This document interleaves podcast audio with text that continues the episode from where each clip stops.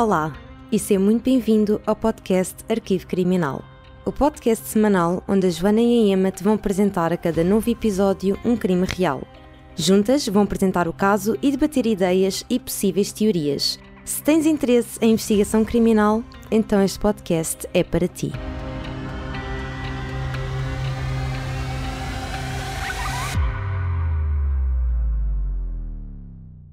Olá, malta, e sejam muito bem-vindos ao episódio 2 do nosso podcast Arquivo Criminal. O meu nome é Joana. Olá, o meu nome é Emma e hoje vamos falar sobre o caso do Jack the Ripper. E preparem-se, malta, porque este caso é um caso bastante interessante, um caso que dá de falar há muitos, muitos anos e, portanto, estamos muito entusiasmadas para falar sobre este caso convosco.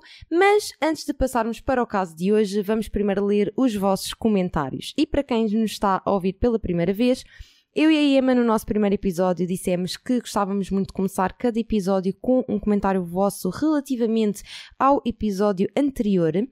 E, portanto, nós no primeiro episódio falámos sobre o caso da John Benet Ramsey e hum, nós pedimos para vocês acharem o que é que vocês achavam sobre o caso no uh, Instagram do nosso podcast, que é então Arquivo Criminal Podcast, tudo junto, ou então também nos comentários do, no, do meu canal de YouTube, é do nosso canal de YouTube, meu Deus uh, do meu canal de YouTube, que é Joana Pratas com dois N's, e vocês assim fizeram. E portanto, eu e a Iema inicialmente íamos ler apenas um comentário, era essa a ideia inicial, mas uh, decidimos então ler dois comentários, um do YouTube e um do Instagram. Sim, portanto, eu vou ler o, o do YouTube primeiro. Uh, e escolhemos o comentário da Beatriz. Beatriz, já agora, obrigada por assistir ao podcast e por comentar. Assistires ao podcast? Ah, ouvir, pois. por ouvires ao podcast e por teres deixado também o teu comentário no YouTube. Emma, lê lá então o comentário. Ok, então ela diz: uh, Adorei o podcast, Joana e Emma. Obrigada. Obrigada. Um, em relação ao caso, não existe de facto nenhuma teoria que considere totalmente consistente, embora as evidências deixem, no meu ponto de vista, claro que foram os pais ou o irmão. Vou apenas tentar expor dois pensamentos que me vieram logo à cabeça e que penso que não não tenham referido. À partida, é de facto estranho o bilhete de resgate ser tão longo, como disseram, tendo em conta ter sido provado que foi escrito dentro da casa. Mas para mim é ainda mais estranha a reação do do Johnny da Patsy. Então, se no bilhete de resgate os raptores exigem que a polícia não seja informada e o máximo sigilo do caso, a primeira coisa que fazem é não só ligar à polícia, como chamar familiares e amigos. Das ações deles resultaria supostamente a vida da sua filha. A postura de qualquer pessoa na mesma situação não seria. Espera só um bocadinho que eu estava a passar, não seria que se a decisão fosse avisar as autoridades, manter a maior descrição para que os raptores não se apercebessem. Depois, quando a Linda lhes pede para começarem a procurar, o primeiro sítio onde vai o John Bennett é exatamente onde estava o corpo da sua filha. Tanta casa para procurar e ele decide começar logo por ali. Para não falar da reação dele quando o viu, que para mim foi só uma tentativa de obstruir mais provas, mas aceito a opinião de quem pensa que foi uma reação emocional. Acho sinceramente que ficaram impunes por serem pessoas bem rodeadas e com muitas posses financeiras. Parabéns, meninas ansiosas pelo próximo já. Beijinhos. Beijinhos, Beatriz. Beijinhos, Beatriz. E eu achei o comentário da Beatriz muito, muito interessante. Eu, aliás, eu concordo bastante com o que ela disse e de facto nós não tocámos naquele ponto. Não aprofundámos muito aquela questão de que ela tocou num ponto que eu, que eu também. Ai, meu maxilar rasga-me parto. Uh, ela tocou num ponto que eu também concordo bastante, que foi o facto dela dizer que. Uh, à partida, a, a primeira reação seria tentar contactar os raptors primeiro. Sim, não, por isso é que eu te disse que achei também este comentário super interessante, foi principalmente por causa dessa parte, porque... Sim, porque acho que o realmente, nós até tocámos. Sim, realmente eles tinham tanto dinheiro e depois ela disse outra coisa que é verdade, se mesmo que chamassem, bem, ela não disse isto, né, mas suponho pelo comentário, mesmo que chamassem a polícia, iam tentar ser discretos, mas não, ligam logo para a família e então, para os mas amigos. isso foi o que eu te disse no episódio e tu disseste... Sim, mas tu achaste estranho. Agora, ela diz isso porque eles não foram tipo discretos, estás a ver? Sim, Deram foi imensa bandeira. Mas isso foi o que eu disse. Eu acho que foi completamente ridículo terem chamado os amigos. À partida, a primeira reação seria tentar perceber onde é que estava a filha e não eram os amigos que iam ajudá-los a fazer isso. Aquilo parecia, pá, imagina, quase como se estivessem a pedir um apoio de uma de pessoas que não iam ajudar absolutamente nada, mesmo em termos emocionais, Sabe o que eu estou a querer, Sim, o que eu sim, a querer sim. dizer? sim. Quer dizer, eles não sabiam se ela estava viva, se estava morta. Entendes o Sim. que eu estou a querer dizer, supostamente. Agora, em relação à parte do corpo, pronto, há pessoas que realmente acreditam que o John fez aquilo de propósito para contaminar as provas. Eu aí, honestamente, acho que foi mais talvez uma reação emocional.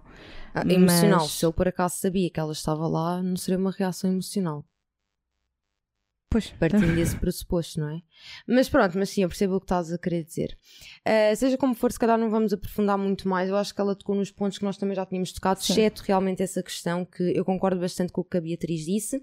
Vou passar então para o comentário que ah, nos enviaram através do Instagram, que é o nosso Instagram, é Arquivo Criminal Podcast, tudo junto. E então esta mensagem foi da Joana, e a Joana disse então o seguinte: ah, Antes de mais, Joana, obrigada pela tua mensagem. E eh, a Joana disse então o seguinte: Olá, Joana e Ema, queria dar-vos os parabéns pelo podcast incrível. Adorei o primeiro episódio e foi muito mais pormenorizado. Falaram de coisas que não sabia ainda. Mas assim, como há dois anos, quando vi o vídeo no canal da Joana, também ontem à noite fui trancar as janelas todas, mas adorei mesmo muito. Esse é sempre o espírito. Exato. Em relação ao caso em si, de todas as teorias que falaram, mesmo quando vi o vídeo do Unsolved, sempre fiquei também a achar que a teoria. Ai, engasguei-me. Ah, sempre fiquei também a achar que a teoria que mais fazia sentido era a do ananás. A família teve de ter estado envolvida no caso. O bilhete de resgate é muito estranho. Parabéns às duas. Beijinhos.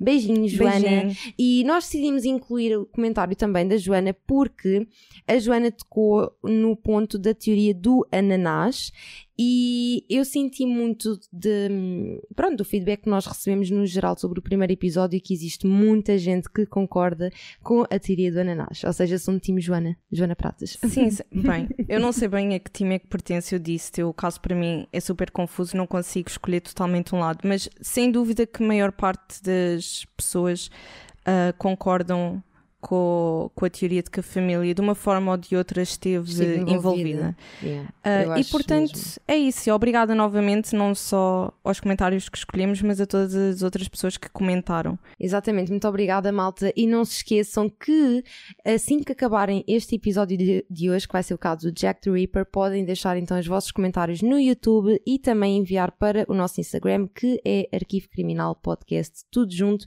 Podem deixar na caixinha que nós vamos lá deixar, ou então, se a vossa mensagem for muito comprida, que aconteceu, podem enviar mensagem ah, direta, nós lemos tudo. Ah, portanto, é isso. E, bem, vamos começar o episódio de hoje, não é? Uhum.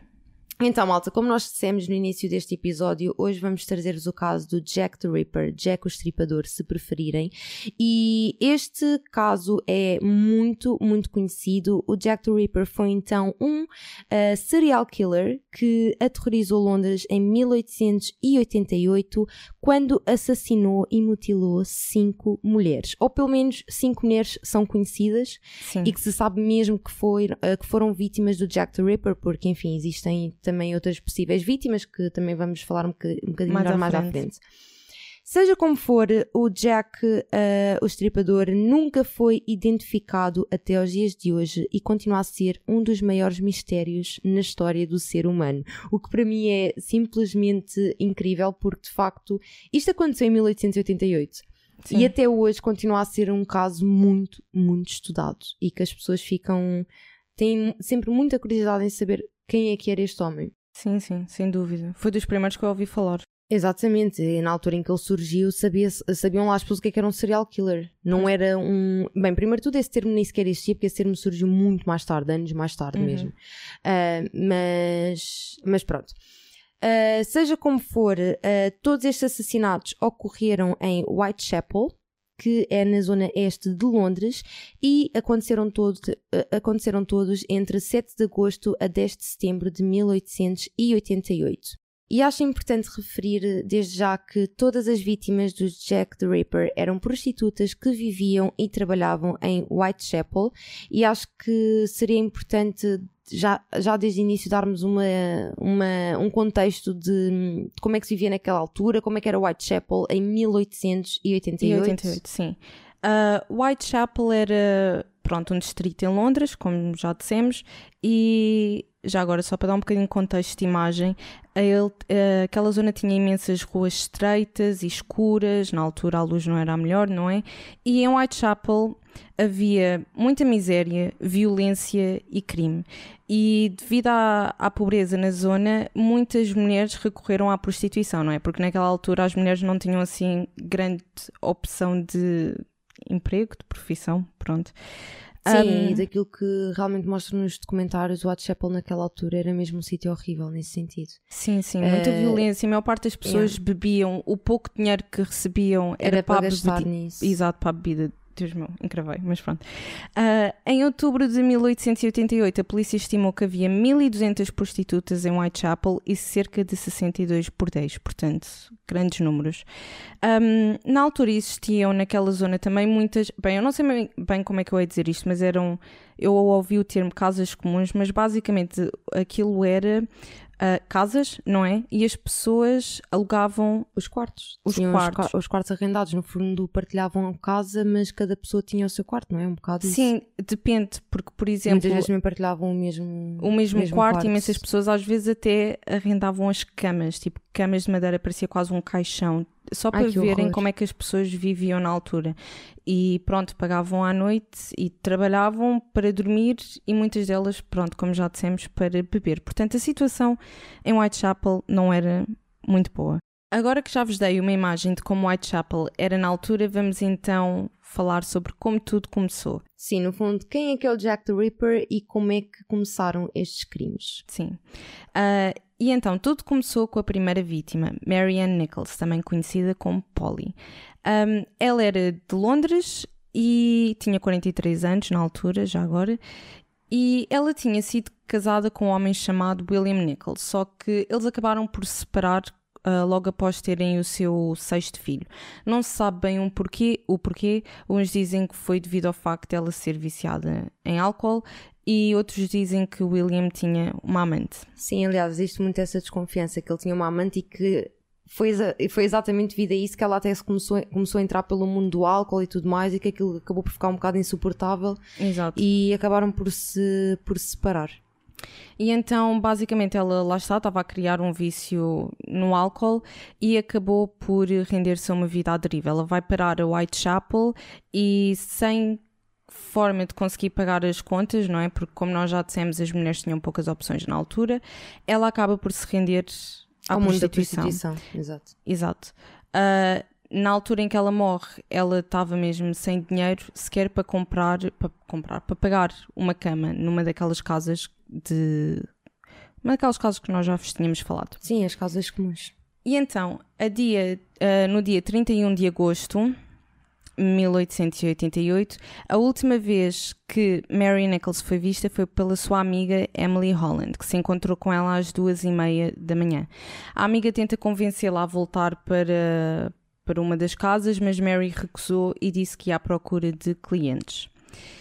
E então, às 3h40 da manhã, uh, Charles Cross estava a caminho do trabalho ao longo uh, da Bucks Row, uma rua uh, em Whitechapel estreita e escura uh, o Charles Cross é o quê? Uma das vítimas, uma das testemunhas, correto? Sim, sim, sim, era isso que eu ia dizer. Sim. Pronto, Charles Cross foi quem encontra o corpo de Mary Nichols.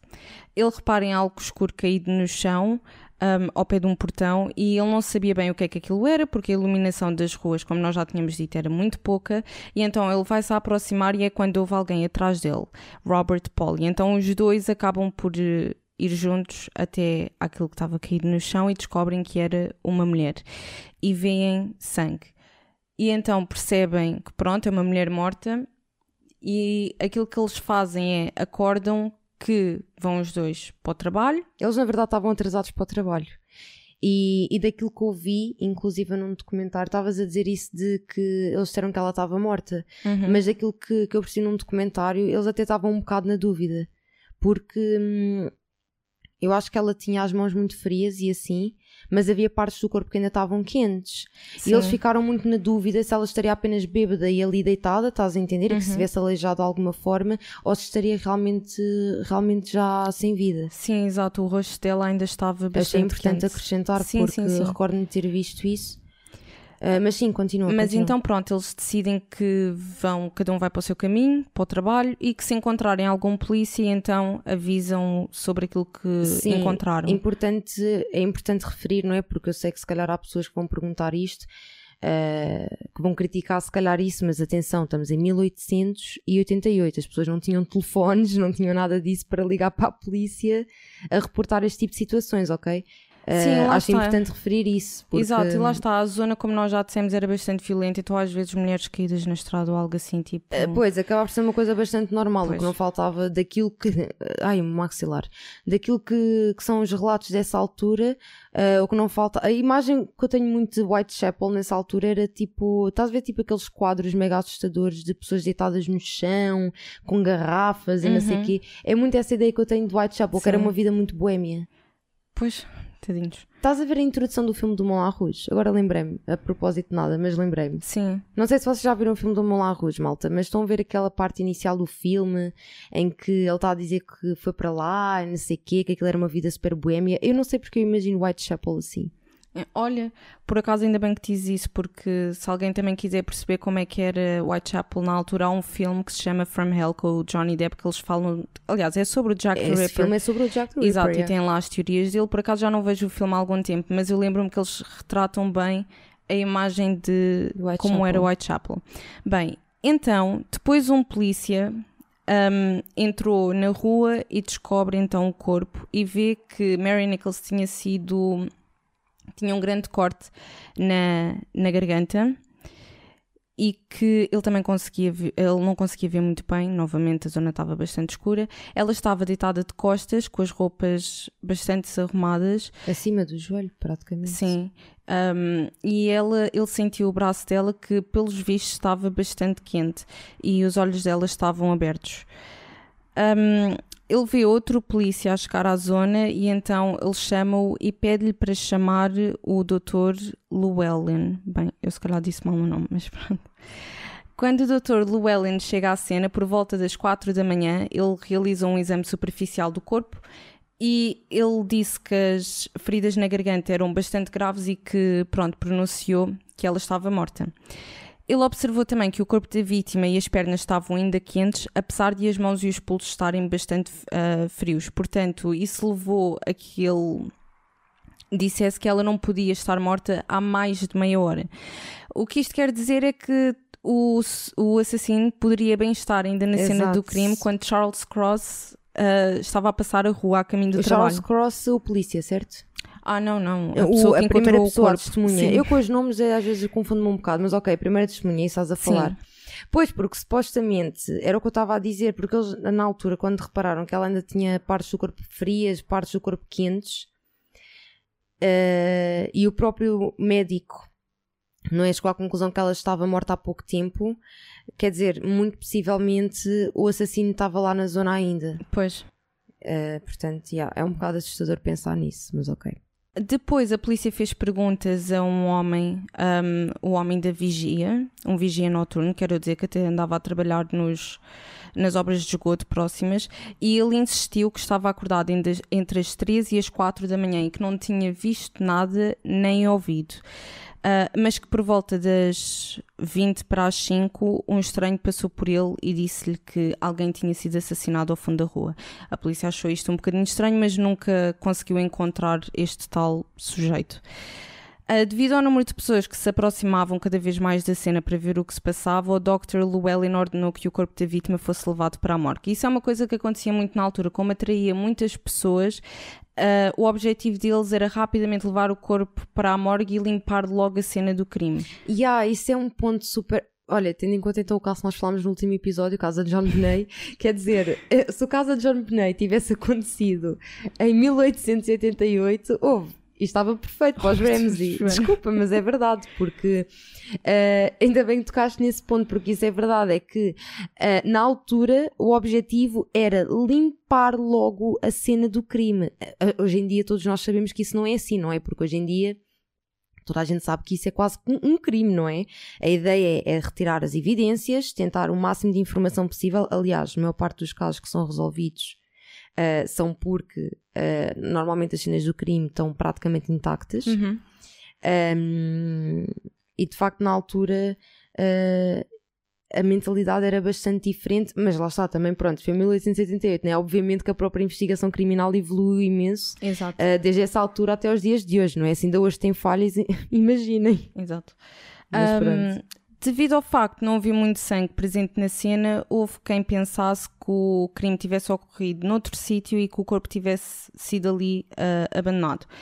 Contudo, o médico legista disse que a vítima foi assassinada no local onde foi encontrada. Isto porque só havia sangue no sítio onde o seu pescoço estava assentado. Ou seja, basicamente aquilo que dizem que aconteceu é que o Jack the Ripper provavelmente começou a estrangular a Marianne Nichols e conseguiu com que ela ou a matou logo, ou então fez com que ela ficasse inconsciente e então ela já estava no chão. Sim, porque no fundo não existe bem a certeza se uh, se tudo o que foi encontrado, ou seja, se todas as feridas que ela tinha se foram feitas antes, antes ou depois da morte dela. A garganta, porque, bem, as feridas abdominais foram feitas depois, eram sempre feitas depois.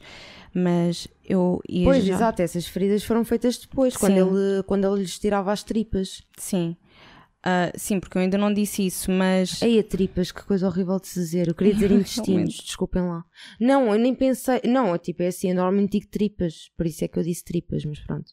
Vocês perceberam? Eles descobriram que ela tinha sido estripada na morgue, isto porque elas usavam aqueles vestidos super volumosos e grossos, até o tecido era bastante grosso, portanto não dava Sim. bem para ver o que é que o que é que estava debaixo das roupas. Sim, porque eles, eles quando encontraram o corpo eles nem se aperceberam como Sim, é que ela estava mesmo. Exato.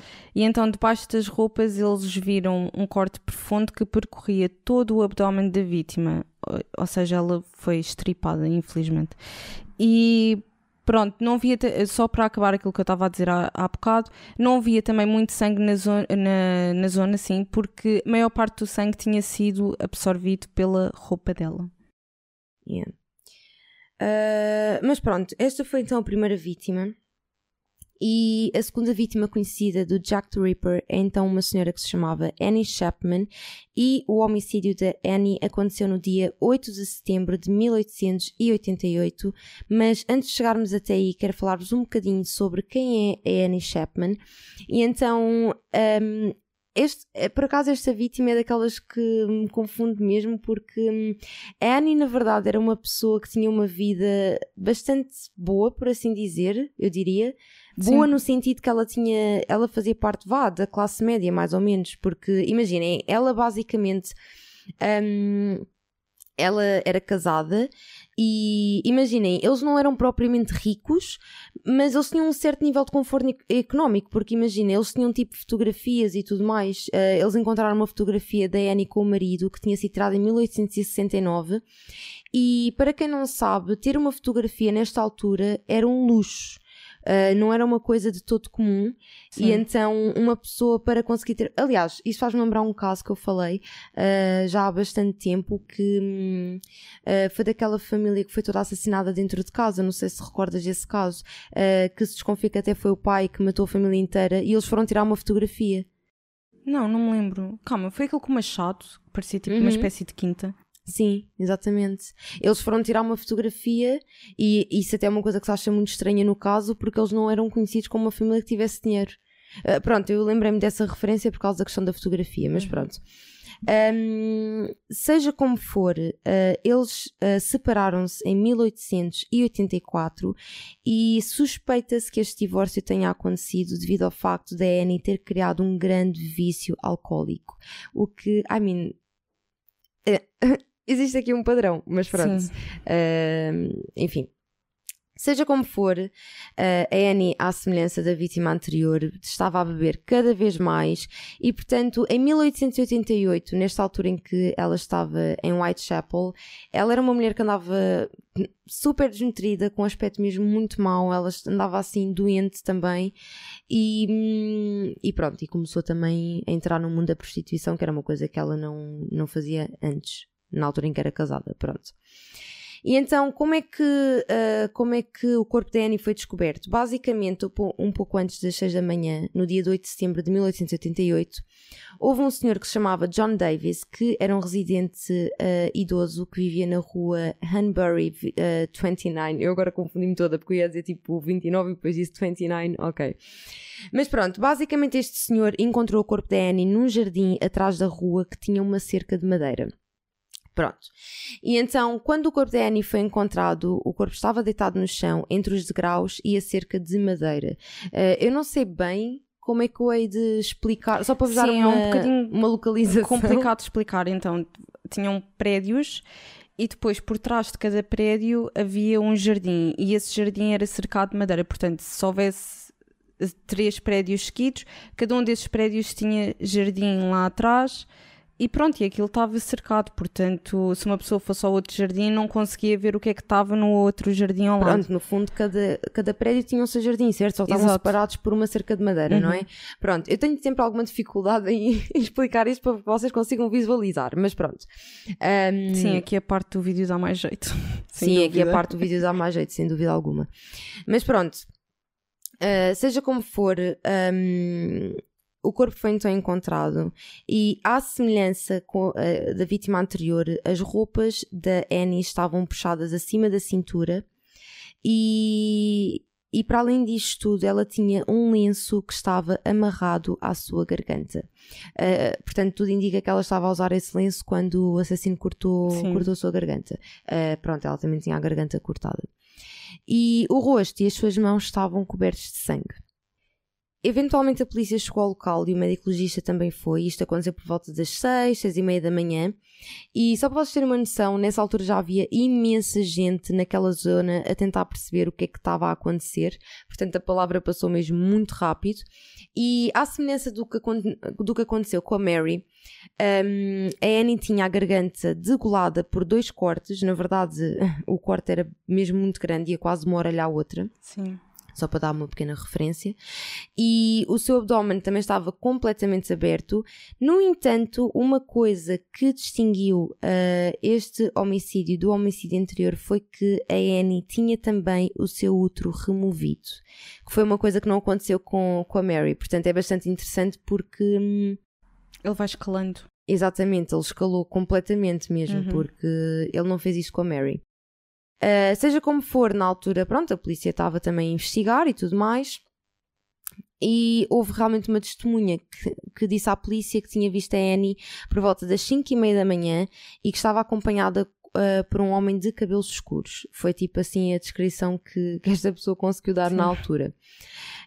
Um, outra coisa bastante interessante é que, para além desta pessoa, houve também um outro senhor, uh, portanto, uma testemunha também, que estava, portanto, no jardim da casa ao lado onde o corpo da Annie foi encontrado, e por isso é que eu achei importante darmos uma ideia, no fundo, como é que era este local dos jardins Sim. e não sei o que, que é para vocês perceberem, porque no fundo este senhor estava num dos jardins, ok? Uh, e os jardins, como estão separados por um muro, uh, ele não conseguiu ver absolutamente nada. No entanto, ele disse à polícia que por volta das, uh, dessa hora, uns momentos depois das 5 e meia da manhã, que ele tinha ouvido alguém a dizer não. E ouviu também alguma coisa a ser empurrada contra a cerca. E portanto, quando a polícia soube disto, Uh, na altura suspeitou-se automaticamente que essa coisa a ser empurrada contra a cerca era então o corpo da Annie. Annie. Apesar disto não estar todo provado, mas acredita-se que, que isso tenha acontecido. Enfim, malta, estas foram as duas primeiras vítimas e uh, nesta altura uh, a mídia estava completamente. Sim, já existia mídia na altura, só para que conste. e uh, somehow a, a, mídia na altura já tinha um grande. Como é que se diz? É fascina. Não é fascinamento? Fascinação? Não, um oh fascínio. Um fascínio, exatamente. Criminal. Já tinha um grande fascínio uh, por investigação criminal e, portanto, na altura os jornais estavam a reportar todos, todos os pormenores que conseguiam descobrir sobre este caso e as pessoas estavam loucas para saber o que é que estava a acontecer. No entanto, a polícia não sabia de nada. Nada mesmo. Mas isto é super típico, ainda nos dias de hoje. Pois. Que é tipo, a polícia não diz nada ou não sabe nada, mas a mídia sabe tudo. Mas inventa imagina, tudo. eu vi alguém a comentar isto e por acaso é verdade, isto até era mau para a polícia porque eh, as pessoas estavam tão coladas, os jornais tentavam arranjar todos os pequenos pormenores e a polícia não tinha qualquer informação, ah, como é que eu ia dizer, secreta. Ou seja, toda a gente sabia de tudo. Sim, exato, eles não tinham mesmo informação nenhuma. Pois. Ah, também quer dizer, limparem logo a cena do crime, é normal que não tivessem nada, né? A única, no fundo, a polícia na altura fiava-se nos testemunhos. Ah, sim. É Que, que ainda hoje acontece, tudo bem, mas Sim, sim, em mas... termos de evidências, não Uhum. havia muitas para além dos Não. testemunhos. Mas pronto, isto para dizer durante esta altura em que tinham acontecido estes dois assassinatos, ah, começou a acontecer uma coisa muito curiosa, que foi então o facto da polícia e dos jornais receberem imensas, imensas cartas que estavam relacionadas com este caso. E então, muitas destas cartas eram assinadas pelo próprio assassino, ok? Ah, são mesmo muitas, nós vamos falar apenas sobre três. Sim, porque muitas Ahm, delas são consideradas falsas e pessoas que sim. estavam a querer gozar com a polícia. Exatamente, portanto, hum, havia muitas, como estavas a dizer, que pronto, não foram completamente descartadas. No entanto, existem três que realmente chamaram mesmo a atenção da polícia e estas cartas são realmente muito importantes porque, imaginem, na altura ninguém sabia quem é que estava a matar estas mulheres, ok? E foi a partir do momento em que a polícia recebeu uma destas cartas que realmente o mundo conheceu o Jack the Ripper, portanto, Sim. o Jack o Estripador. E a primeira carta que foi. Bem, não foi a primeira carta que surgiu, mas eu diria que foi a primeira carta que realmente foi levada a sério pela polícia. Foi então a carta conhecida como a carta Dear Boss. E então, só para vocês terem uma ideia, esta carta foi carimbada a 27 de setembro de 1888. Portanto, não foi muito tempo depois do homicídio da Annie, da Sim. segunda vítima. E inicialmente esta carta foi considerada falsa, porque enfim, eles na altura já tinham recebido imensas e todas elas foram completamente descartadas, porque não faziam sentido absolutamente nenhum. Ah, no entanto, no dia 30 de setembro, a carta passou a ser considerada ah, bastante relevante e na altura a polícia desconfiava mesmo tinha sido escrita pelo verdadeiro assassino. O porquê não os vou dizer já, ok? Já chegamos a essa parte, mas fiquem já com esta nota, ok? Porque isto é importante. Mas, enfim, basicamente o que esta carta dizia era que hum, ia existir uma próxima vítima e que o o assassino iria então cortar as orelhas a essa vítima. E a polícia não levou de todo isto a sério. No entanto, aqui a parte mais interessante desta carta, e é por isso que esta carta é mesmo muito, muito conhecida, é porque esta carta, na verdade, vinha assinada pelo nome Jack the Ripper. E é daí que nasce o nome. E é daí o quê? Que nasce o nome. Exatamente, é daí, é a partir deste momento que a polícia e as pessoas que estavam a acompanhar o caso ah, conseguiram identificar de certa forma quem é o assassino, não é? Não propriamente nesta altura, que isto não foi levado muito a sério, mas mais tarde. Sim. Pronto. Um, e de facto foi a partir daqui que, que ele ficou conhecido como o Jack the Ripper. Portanto, só para recapitular aqui um, um bocado, que eu acho que só para resumir um bocado o que nós já falámos até agora, um, acho importante referir que estamos a falar de um serial killer que já assassinou duas pessoas, uh, coisas que elas têm em comum. Primeiro de tudo, ambas tinham por volta dos 40 anos. O meu Maxar saltou outra vez, Deus me livre. Primeiro de tudo, ambas tinham por volta dos 40 anos, eram prostitutas, portanto não é segredo para ninguém, já te referimos isso. Ambas tinham uma vida bastante complicada, portanto eram duas pessoas que estavam completamente entregues à vida do álcool. Já para não falar também do modus operandi, que era exatamente o mesmo. Uhum. No entanto, a segunda vítima teve então aquela questão de ter sido, do útero ter sido retirado ao contrário da, da primeira. Sim. Mas pronto, uh, só para resumir aqui um bocado, não é? E foi então no dia 30 de setembro de 1888 que Jack voltou a atacar. É importante referir que nesta noite Jack matou duas mulheres, Duas mulheres, já. ou seja, a terceira e a quarta vítima. A primeira vítima nesta noite foi então Elizabeth Stride. Elizabeth tinha 44 anos e ela, na verdade, nasceu na, na Suécia, mas mudou-se para Londres uns 20 anos antes e já estava a viver em Whitechapel há 6 anos. Ela também, como as outras vítimas, separou-se do seu marido, John Stride, em 1881. Uh, Liz Stride também vivia numa daquelas casas que nós, nós vos falámos. As casas comuns. Sim, e ela saiu da casa por volta das 19h30. O corpo da Elizabeth é encontrado à uma da manhã e ela é encontrada num jardim, uma zona conhecida como Deadfields Yard, que é basicamente um jardim encostado a um bar. E então um senhor encontra o corpo de Elizabeth deitada ao pé da parede de, do bar. A causa da morte foi um único brutal e preciso corte na principal artéria do lado, do lado esquerdo do pescoço. Agora, a Elizabeth não tinha qualquer tipo de mutilações no abdômen, o que levou alguns investigadores a terem dúvidas se a morte dela seria uh, também uma vítima do Jack the Ripper, né? Exatamente. Ou se, porque como eu já vos tinha dito, ele depois mata mais uma senhora naquela noite, uh, talvez ele tenha sido interrompido durante o ataque e por isso... Isso por acaso para mim faz bem sentido, sabes? Tipo, imagina ele estar tipo a assassinar uh, a Elizabeth e por alguma razão ter visto, pá, imagina ter visto alguém ou assim querer fugir, não é? Até, até porque imagina na altura já toda a gente sabia que existia um assassino à solta, não é? Uhum.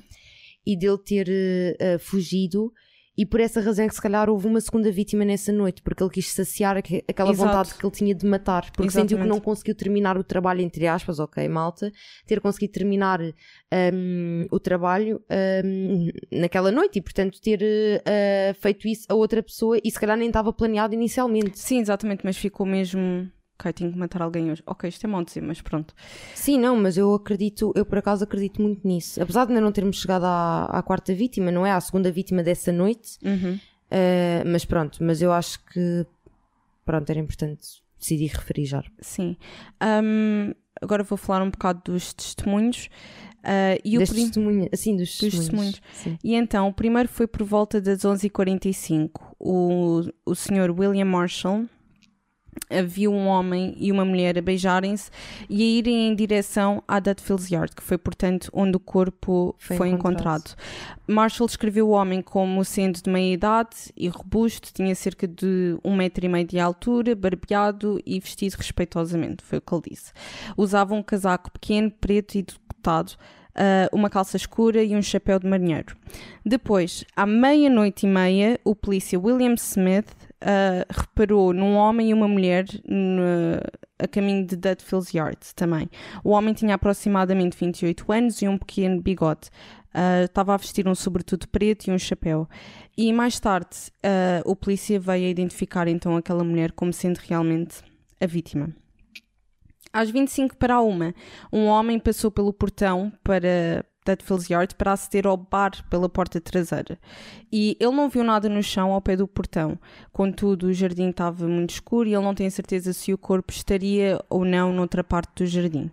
Uh, mas pronto, é de relembrar que isto foi às 25 para uma e o corpo foi encontrado à uma.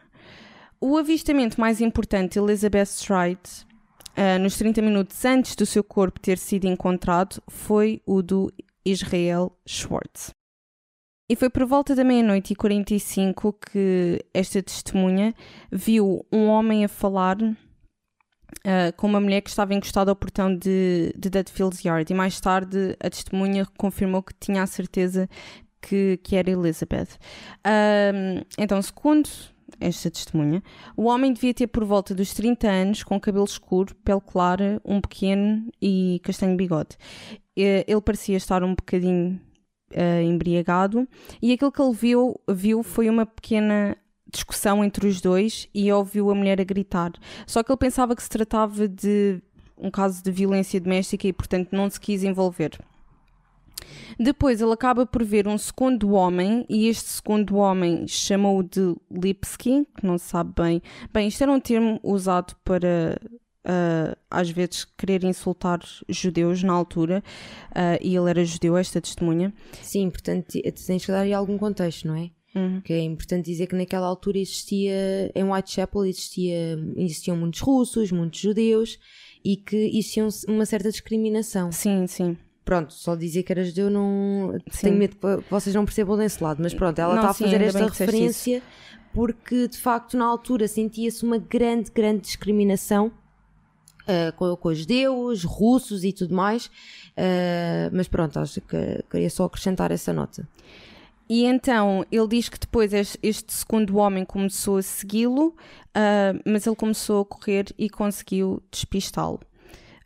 Mas pronto, a polícia também nunca encontrou este segundo homem, apesar dele ter dado uma descrição que era de Pronto, o homem parecia ter 35 anos, cabelo castanho claro, um bigode ganho, estava a usar um sobretudo preto, com um velho uh, com um velho chapéu. Mas ainda hoje não se sabe se esta segunda pessoa tinha alguma coisa a ver com, com o Jack ou não, porque como devem estar a imaginar, a pessoa que ele, o homem que ele viu a discutir com a mulher desconfia-se que tenha sido realmente o Jack, porque pronto, foi muito perto da altura em que depois o corpo dela foi encontrado. Seja como for, quando o corpo da Catherine foi encontrado, ela estava então deitada e tinha muito sangue à sua volta, e à semelhança das vítimas anteriores, ela também tinha a roupa toda acima da cintura.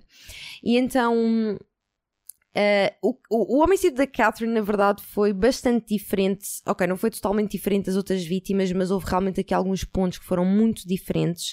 Uh, eu acho que este homicídio foi muito mais violento, em parte, uh, porque hum, a sua garganta foi também cortada, o abdômen também foi estripado, como já tinha acontecido nas vítimas anteriores.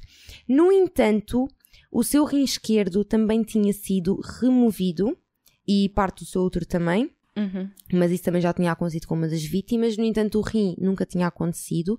Uh, o rim foi retirado e, para além disto tudo, malta, uma parte da orelha também foi cortada e a sua cara foi mutilada.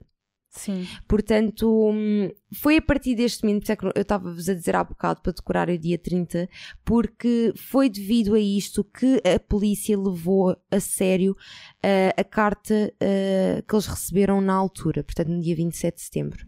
Sim. Uh, foi devido a isto, porque de facto na carta o assassino, o suposto assassino que se chamava Jack the Ripper, não é disse que ia cortar as orelhas à vítima e de facto isso aconteceu com a Catherine. E portanto. Hum, a partir daí eles realmente começaram a levar a, a, a, sério a carta no sentido de que, ok, o assassino é mesmo um homem que se chama Jack the Ripper, ou pelo menos foi o nome que ele deu. Uhum. Um, pronto. Uh, o que é que se sabe uh, sobre a Catherine? O que é que se sabe que aconteceu antes de ela ter sido encontrada? Na altura em que uh, o corpo de Elizabeth foi encontrado, Uh, a Catherine, na verdade, estava na esquadra da polícia, ok? Uh, isto por volta da uma da manhã, uh, quer dizer, um bocadinho antes, porque ela, à uma da manhã foi quando ela, quando ela foi libertada. Mas isto aconteceu porque a Catherine estava mesmo muito, muito bêbada e acabou por adormecer num passeio. E quando a polícia a encontrou, eles decidiram então levá-la para a, a esquadra. E a ideia deles era então deixá-la lá até que ela ficasse sóbria. Ela não gostou nada porque ela não parava de reclamar, a dizer que queria sair da prisão e eles estavam à espera que ela ficasse sóbria, mas pronto, foi então à uma da, à uma da manhã que realmente ela foi libertada da, da esquadra e o corpo dela foi encontrado à 1h44 da manhã, portanto, passado 45 minutos, mais ou uhum. menos. Pronto. Uh, o que é que se sabe mais? Existem também testemunhas. Uma das testemunhas disse à polícia que tinha visto um homem e uma mulher, no entanto, ele não conseguiu ver a cara da mulher. No entanto, ele conseguiu reconhecer o vestido da Catherine. Portanto, quando ele viu o vestido que a Catherine tinha vestido, ele disse: Ok, foi essa mulher que eu vi, um, porque o vestido era exatamente o mesmo. E segundo esta testemunha, ele viu a Catherine à uma e meia da manhã, portanto, cerca de 15 minutos antes do corpo ter sido encontrado. No entanto, ele dizia que não tinha visto a cara da mulher e tudo mais, mas ele conseguiu ver a cara do homem. E então Apesar de tudo, eh, é importante ter em conta que a iluminação naquela rua estava muito fraca, ok? Mas a ideia com que ele ficou e que disse à polícia foi que o homem tinha cerca de 30 anos, tinha a pele clara e tinha um pequeno bigode claro, que é bastante consistente com o que outras testemunhas disseram. Sim. Uh, acho, acho importante referir isso. Para além disto tudo, ele também acrescentou que este homem estava a usar um lenço vermelho que estava amarrado no nó e usava também assim um casaco bastante folgado e um tecido, um, um tecido, desculpem, um chapéu de tecido cinza e pontiagudo. No entanto, ok, também é importante referir que uh, esta testemunha não teve propriamente muito tempo para analisar o homem e a mulher, ok? Portanto, ele viu-os assim muito de relance, uh, tanto que mais tarde, quando ele foi, enfim, de certa forma interrogado sobre um, sobre isto, ele disse que muito, possivelmente se visse o homem novamente não iria conseguir identificá-lo. Uhum. Portanto, quer dizer, vale o que vale, né? Pois. Uh, mas pronto, uh, seja como for, pá, mais uma vez, uh, existe, independentemente de tudo, existe aqui. Ai, meu maxilar, fogo. Ah, é sério, malta, estou farta deste maxilar, só quero tipo fazer a operação porque isto já me irrita, mas pronto. Uh, seja como for, o que é que eu estava a dizer? Estava a dizer que, independentemente de tudo, existe aqui uma grande probabilidade de que uh, o homem que ele tenha visto tenha sido de facto o Jack the Ripper, porque quer dizer, isto aconteceu à uma e meia, o corpo foi encontrado uh, à 1h45, não é? Mais ou menos, portanto.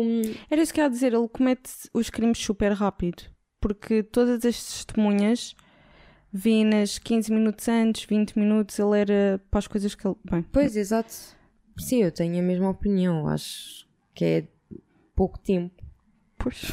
Não sei. Pá, lá está, é assim. isto Já aconteceu há muitos anos, não é? Até que ponto é que de facto a gente também não sabe até que ponto é que grande parte destas testemunhas são mesmo. Sim, sim, também. Mas é verdade. assim, à partida se ficaram na história, não é? É Porque à partida, porque imagina, este caso é estudado por imensa gente. Uhum. Portanto, não me admirava nada que tivessem averiguado se de facto isso faria sentido ou não, tendo em conta Sim. os registros, que isto é tudo baseado em registros que existiam na sim. altura, não é? Ahm, mas pronto, seja como for, o, o homicídio da Catherine foi hum, o primeiro homicídio que o Jack the Ripper cometeu que de facto trouxe uma pista, ah, uma evidência que realmente, que realmente pudesse. Ai, meu maxilar!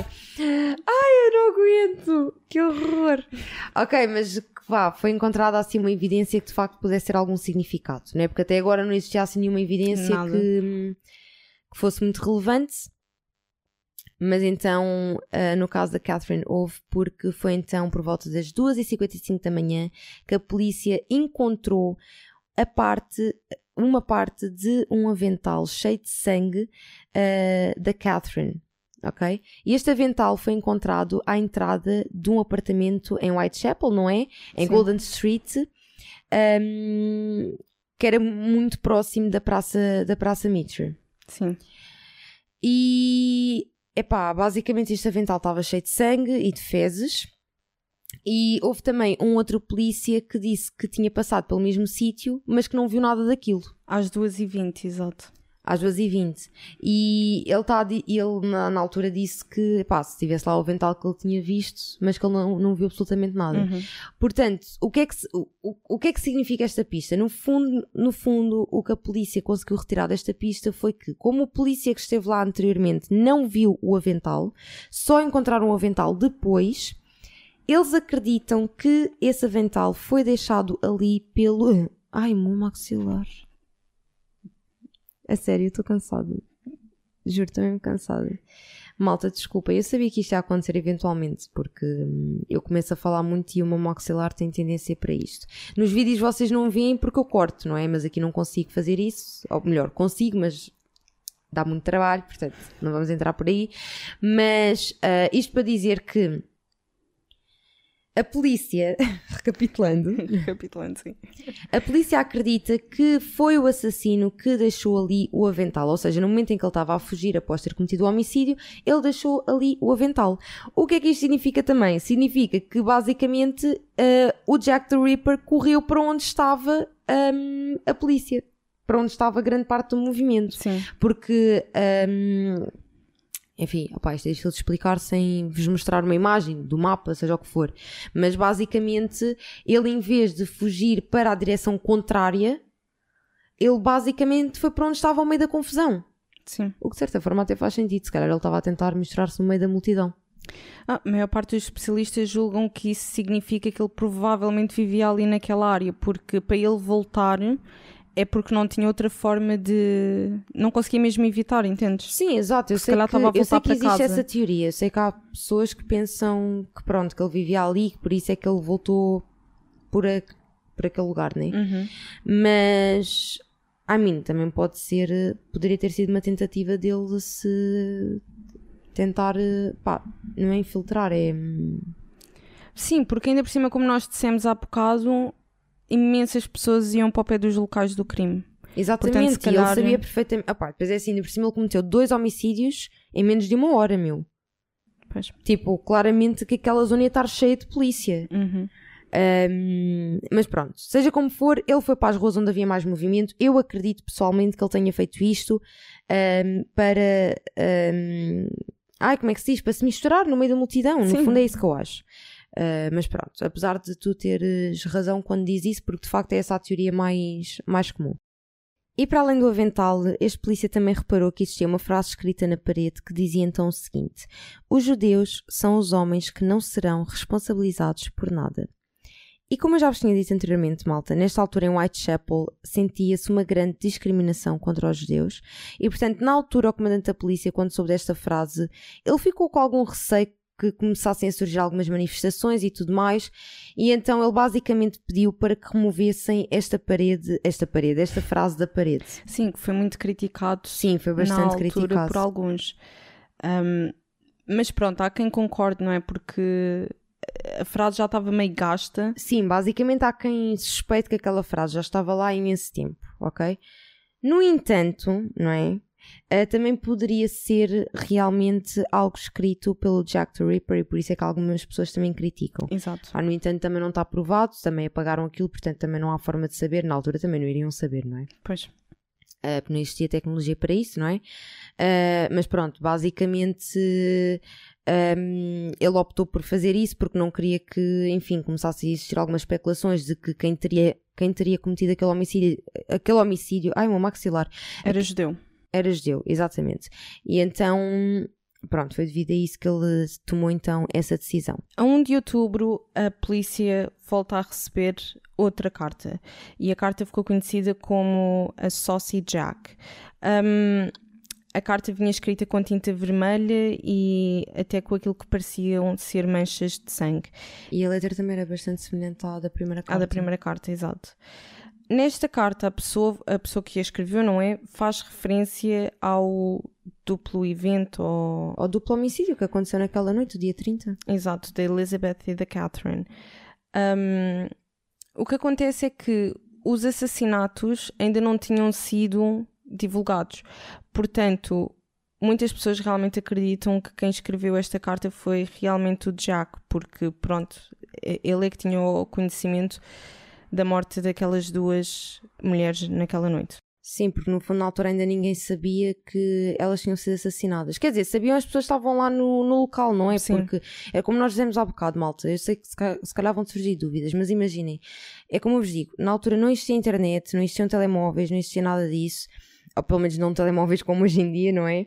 E, e é assim, as pessoas estavam lá no local que se possam ter apercebido, aperceberam-se tudo muito bem, mas quer dizer, não havia ainda nada noticiado, não é? Sobre estas mortes, e portanto, quando esta carta foi recebida, ainda não existia. Uh, a notícia de que estas mortes tinham ocorrido, o que significa que não existiriam pessoas a mandar cartas no gozo a dizer que tinham cometido estes homicídios. No Exato. fundo é isto. Uh, mas pronto. E então, depois, a 16 de outubro de 1888, o líder do Comitê de Vigilância de Whitechapel, que basicamente era um grupo de voluntários locais que patrulharam uh, que patrulhavam as ruas de, de, Whitechapel, não é? Durante os assassinatos, um, ele recebe então a carta From Hell, ou seja, do inferno. A carta vem num pequeno pacote embrulhado em papel castanho e dentro desse pacote vinha uma carta e um rim.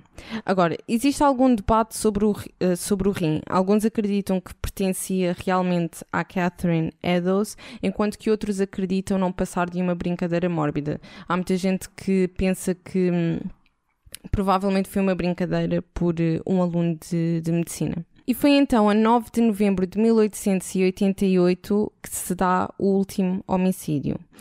Ou seja, a morte da quinta vítima, que se chamava Mary Kelly. Mary tinha 25 anos e era. O que é bastante interessante já agora. Porque não sei se vocês já repararam, malta, mas até agora todas as vítimas que nós vos falámos eram mulheres que tinham por volta dos 40 anos e a Mary Kelly, ao contrário dessas vítimas, tinha 25 anos, portanto ela era muito nova, muito mais nova do que as outras vítimas, o que mostra aqui claramente que o modo também está aqui a mudar um bocado. Uhum. Ela era irlandesa e foi descrita como sendo uma mulher bonita, com pele muito clara e um cabelo claro. A Mary, tal como as outras vítimas, recorreu também à prostituição e estava também a alugar um, um, quarto, um quarto que ela inclusive partilhava com Joseph Barnett, que era, pronto, eles namoravam. namoravam na altura. Sim, mas eles, ele gostava imenso dela, por aquilo que dizem, mas eles discutiam imenso, porque ele não aprovava pronto, não gostava o muito. modo de vida da, da, da, da Mary. No Exato. fundo, ele era completamente contra o facto dela ser prostituta. Pai, depois ela também muitas das vezes levava lá as amigas dela para casa, não sei o quê, aquilo ficava sempre uma grande confusão e ele não gostava, ele não gostava mesmo nada disso. Sim, tanto que uma semana antes dela, dela Ter morrer, encontrado. Um, eles discutiram exatamente por causa disso, porque ela tinha levado para lá também duas amigas prostitutas, pronto, amigas dela, e ele não gostou nada da brincadeira, e então até chegaram a partir a janela, e, e pronto. E ele então foi-se embora. Sim, ele depois acabou por, eh, por deixar de viver com ela. Sim. Ma- Quer dizer, isto aconteceu uma semana antes dela Uma ter sido encontrada antes. morta, né? Portanto, também não foi muito tempo, mas pronto. E portanto, no dia 9 de novembro de 1888, às 10h45 ah, da manhã, o assistente do senhorio de Mary vai ao quarto dela para coletar a renda, que estava já até atrasada. Ela não abriu, ele espreitou pela janela e viu imenso sangue e chamou o senhorio. E basicamente, depois o senhorio foi lá e ficou horrorizado com aquilo que viu. E os polícias também que depois foram à cena, tipo, ficaram super traumatizados porque foi mesmo uma cena horrível. Um, isto é um bocado gráfico, mas pronto, eu vou dar a descrição só para ter uma noção. Sim, ficam avisados. Sim, mesmo.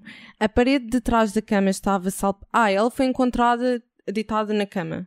Sim, Um, dentro da casa dela, atenção. Sim. Que é bastante contrário às outras vítimas. Uhum. Mas pronto. A parede de trás da cama estava salpicada de sangue. Uh, na mesinha de cabeceira estava um monte de, de carne humana. E na cama, irreconhecível, como eu, já como eu já tinha dito, estava a Mary Kelly. E ela estava. O corpo estava praticamente esfolado. Um, e pronto, a garganta foi destroçada até à, até à espinha e quase todos os órgãos internos do abdômen foram retirados e o coração dela nunca foi encontrado. Portanto, Portanto, claramente horrível. estamos. Yeah, tipo, a cena do homicídio.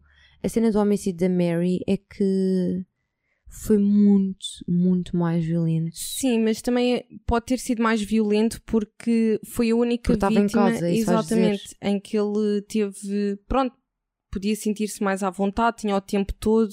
Pá, sinceramente não me parece que ele não se sentisse à vontade na rua, porque para ele arriscar matar duas mulheres na mesma noite, digo eu, não sei. Mas, epá, eu não sei, eu acho que este homicídio foi muito. Acho não, tenho a certeza que este homicídio foi muito mais, muito mais agressivo, né? Sim, sem dúvida. Foi muito mais violento. Mas pronto, malta, no fundo são estas as vítimas conhecidas do Jack the Ripper, as cinco vítimas que se tem mesmo a certeza que foi o Jack the Ripper. No entanto, como eu já vos tinha dito também no início deste episódio, existem outras possíveis vítimas que, apesar de não estar totalmente provado que tenha sido Jack the Ripper, existe uma certa desconfiança, ok? Uh, uma dessas vítimas era uma mulher que se chamava Emma Elizabeth Smith, que foi assaltada e violada em Whitechapel no dia 3 de abril, portanto, muito antes sequer Sim. destes homicídios começarem, ok?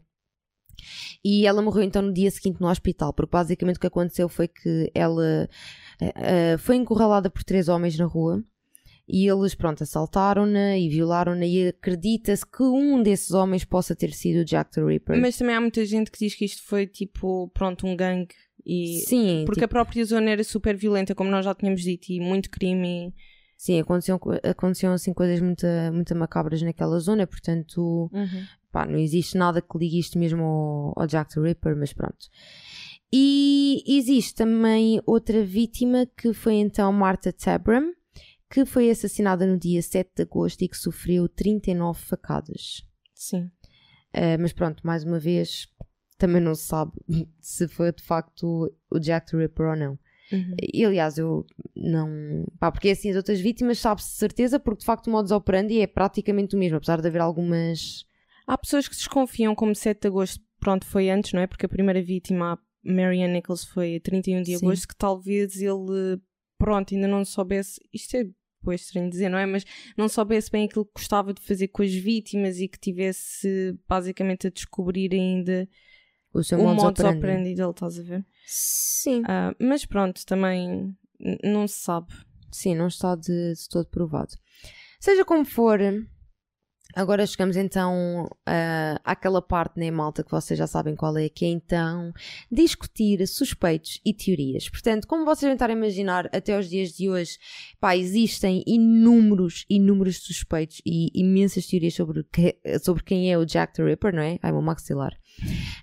Um, e portanto, nós vamos falar sobre algumas, ok? Não vamos conseguir falar sobre tudo, porque este é um caso que tem muita informação. Sim, Só para vocês terem uma noção, existem tipo sites totalmente dedicados ao Jack the Ripper, ok? Tipo de pessoas que vão lá mesmo de, tipo partilhar teorias e falar uhum. de possíveis suspeitos e tudo mais, portanto existe muita coisa mesmo, é impossível, ok? No entanto, nós vamos falar assim sobre os, os que nós achamos mais relevantes, ok? Uh, pá, e vou começar então por vos falar de um homem que se chamava Montague John Druitt. É importante referir que estes, estes três primeiros suspeitos são considerados importantes porque hum, basicamente quem os apontou foi. Foi um investigador. Exato, a Polícia Metropolitana de Londres e pronto, ele escreveu sobre três suspeitos, e então são estes três primeiros que nós vamos então falar. Sim, este homem chamava-se Melville McNacton. McNacton. Nunca dizer o nome dele. Não, mas está bem. Como é que é? McNacton? Melville McNacton. McNacton. Crazy. fazer McNacton. McNacton. ok. Um, eu agora já estava a pensar no nome, tipo, já estava a pensar tipo, no nome num, num saco assim british, mas pronto. Um, mas sim, opá, no fundo este homem investigou muito este caso e portanto ele chegou à conclusão que existiam realmente três suspeitos e vou falar de um deles que como eu já disse é o Montag uh, John Jute Epá, estes nomes não me peçam para dizer como deve ser que eu não sei. Uh, mas pronto, basicamente este homem de Jutes trabalhou então como advogado e ele trabalhava também como professor assistente num colégio interno em Blackheath, um, que era portanto a sudeste de, de Londres. E então Porquê que ele é um suspeito interessante? Porque este homem era um homem que tinha muito, muito interesse em cirurgia e tinha uma pessoa na família que era médica. Portanto, ele, apesar de não ser médico, tinha pessoas que, da família que eram médicos e ele próprio tinha, tinha muito interesse nisso. E porquê é que isto é interessante? É interessante porque uh, o Melville, portanto, aquele investigador da polícia, tinha a teoria que uh, o Jack the Ripper era médico. Sim. Apesar disso não estar provado, mas ele acreditava nisso devido ao facto dele desventrar, desventrar as vítimas e mas tudo é mais. importante seres isso, porque ainda hoje muitas pessoas acham que ele era alguém com conhecimentos médicos, exatamente Sim, por causa daquilo acho, que ele fazia. Eu próprio acredito que, que ele fosse, que Exato. ele tivesse qualquer coisa, mas, mas pronto, basicamente este homem foi despedido. Uh, em 1888, que foi o ano em que ocorreram estes homicídios. Sim, ele é despedido da tal escola. Exatamente, a escola onde ele trabalhava. E então ele próprio dizia que estava a ficar maluco, como a sua mãe, porque a mãe, dela está, a mãe dele estava internada num hospital psiquiátrico. E hum, pronto, ele começou a entrar numa que estava a ficar louco e não sei o quê. A própria família dele suspeitava que, que ele. Ai, meu maxilar. Eu não sei quantas vezes é que eu já disse neste episódio. Malta, se vocês estiverem a contar a quantidade de vezes que eu já disse o meu maxilar, por favor, deixem nos comentários no YouTube. Se vocês estiverem a ver isto no YouTube. Porque eu neste.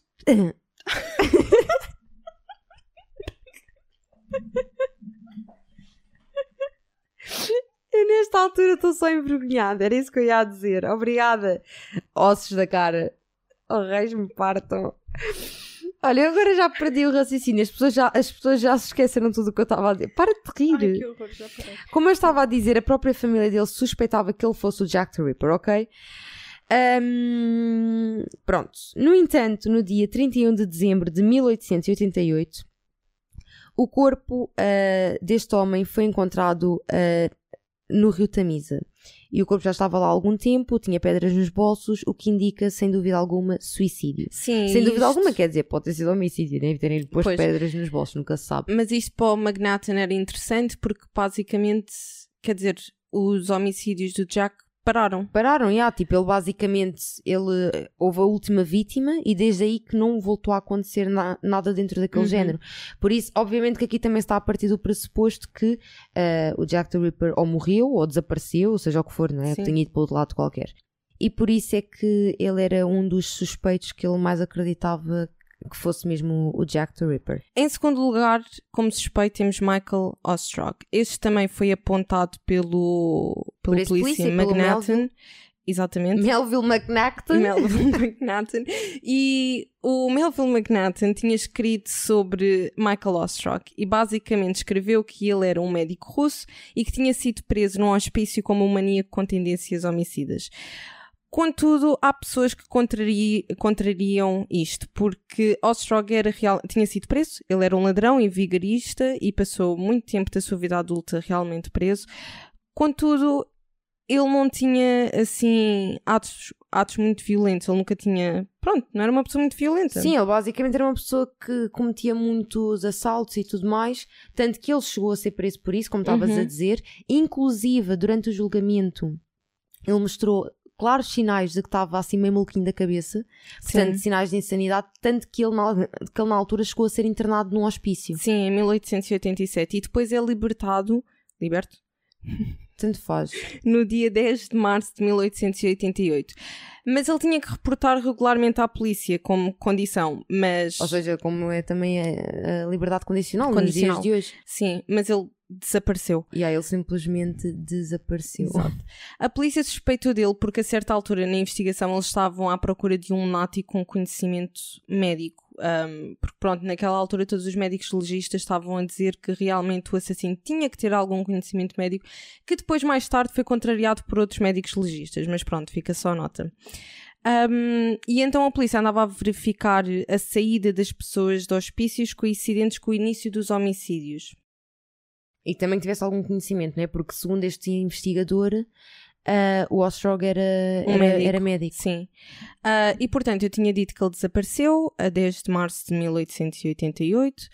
ah, e a polícia então realmente ficou muito suspeita dele. Contudo, veio-se a perceber que ele foi preso em França com uma sentença de dois anos e até foi para a ala de lunáticos. E ele foi liberto em 1890. Desculpa, mas porquê é que tu dizes lunáticos? Eu, eu nunca digo eu disse isso. lunáticos. Estás sempre a dizer lunáticos. é bem engraçado, porque tipo, isso não se diz assim. Ok, Pronto, ele foi para a aula de psiquiatria. pronto. Oh, a sério, anulei. não é tipo. Eu nem sequer me apercebi que tinha dito quando, dizes, lunáticos. quando dizes lunáticos, parece bem tipo, ah, aquela pessoa é bem lunática. Tipo, lunática és tu quando estás a dizer lunático. Oh meu Deus, ok. Bem, de qualquer das formas, ele te- apanhou uma sentença de dois anos e ele foi liberto em novembro de 1890, portanto, ele foi preso em 1888, o que indica que ele deve ter fugido para a França e pronto, não estava não estava em Londres para cometer os crimes. Em terceiro, temos Aaron Kosminski, outro suspeito de Manhattan, e ele disse o seguinte sobre o Kosminski. É um judeu polaco e residente em Whitechapel. Este homem ficou louco devido a muitos anos de indulgências em vícios solitários. Ele tinha um grande ódio pelas mulheres, especialmente na classe das prostitutas, e tinha fortes tendências homicidas. Ele foi para um manicômio em março de 1889. Uh, Aaron realmente passou algum tempo no hospício em 1889 e acabaria por residir nos hospícios até à sua morte em 1919. É importante referir que a sua aparência condizia com as descrições dadas pela polícia na praça de, de Mitre. Mitre? Eu não sei dizer isto, mas pronto.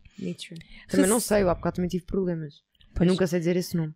E recentemente, em 2014, um entusiasta, ou seja, uma pessoa que pronto, investigava o caso investigava- do, do Jack the Ripper, que tinha muito interesse neste caso e queria realmente descobrir quem é que este homem era, não é? Exatamente. Ele afirma que descobriu que Aaron Kosminski era realmente o Jack o Estripador.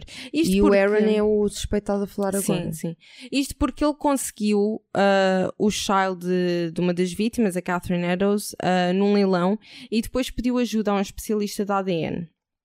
Para analisar, eh, no fundo, esse pedaço de Vestígios. roupa, né? se existe algum tipo de vestígio ahm, nesse, ne- nessa roupa. Exatamente. E foi comparado, depois, tipo, o ADN da, da Catherine, não é? Foi comparado com o da tetraneta da vítima, não é? Para comprovar a autenticidade do child. Sim, isto basicamente porque ahm, este Shile tinha sangue e para além disto tudo tinha também uma amostra de, de sêmen, certo? E então basicamente o que este, este especialista da ADN fez foi então comparar esse sangue à, te, à tetraneta, como tu já tinhas dito, para realmente comprovar que aquele sangue pertencia à Catherine, não é? Portanto à vítima. Sim. E por outro lado, ah, isso confirmou-se, certo? Ah, não, o que é que aconteceu?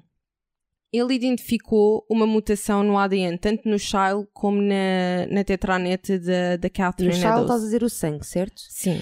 Exatamente. Ele detectou uma mutação, correto? Sim, e a mutação que ele identificou era uma mutação muito rara. Sim. Contudo, veio-se a descobrir que afinal ele fez um erro qualquer no meio daquela análise toda. Sim, eu e que afinal- ter visto isso. Afinal, tipo, aquilo era uma cena que qualquer pessoa podia ter, uma mutação E há uma mutação comum. encontrada em mais de 99% por cento das pessoas de descendência europeia. Portanto, Podia pertencer a qualquer a pessoa. qualquer pessoa. Ou seja, isto, primeiro de tudo, isto nem, nem sequer chegou a analisar o sistema, nem nada, porque aquilo, quer dizer, eh, estava mais do que provado desde o início que nem era o sangue da vítima. Não, ele, ele fez umas avaliações também ao ADN de Kosminski, mas depois outros especialistas vieram dizer que a técnica que ele usou, opa, um subtipo qualquer não é único, lá está, nós não percebemos muito disto, não é? Mas hum, um geneticista britânico muito conceit- conceituado até que veio comentar sobre as evidências e disse que nada daquilo que foi encontrado é concreto, portanto, todo, tudo isto foi um bocado descartado. Sim, foi um bocado. Foi uma tentativa que não, não deu em nada, não é? Uhum. Outro suspeito também bastante conhecido no caso do Jack the Ripper é um homem que se chamava George Chapman. Na verdade, este não é o nome verdadeiro dele, ok? Ele, ah, basicamente, ele adotou este nome porque ele casou-se com uma senhora que se chamava Annie Chapman, ah, porque já agora não é uma das. Eu sei que é o nome igual a uma das vítimas, mas não tem nada a Sim, ver uma não com a é, outra. não é a vítima, ok? Não, não confundam, por acaso foi só uma grande coincidência, né? Uhum. Mas pronto, basicamente o George na verdade chamava Severin Klawaski e ele era polaco, ok? E era também cirurgião. E ele terminou então o curso em 1887 e foi no fim desse ano que ele se mudou para Londres, ok? Pronto. Isto de uma forma muito resumida, não é, malta? Porque é que este suspeito realmente é interessante? É interessante porque veio-se a descobrir que este homem tinha assassinado duas mulheres que ele tinha tido. Ele, inclusive, na altura foi declarado como culpado e, inclusivamente, foi executado em 1903. Sim. Uh, portanto, Mas é importante dizer que ele ah, assassinou-as, mas com veneno, portanto o modo era um bocadinho diferente. sim, é assim, desconf...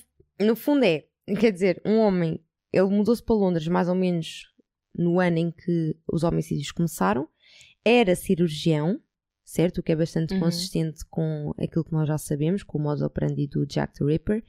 E para além disto, tudo mo- mostra claros, ah, sinais claros de. hum, como é que se diz? Não é? Ah, de violência. Sim. De violência.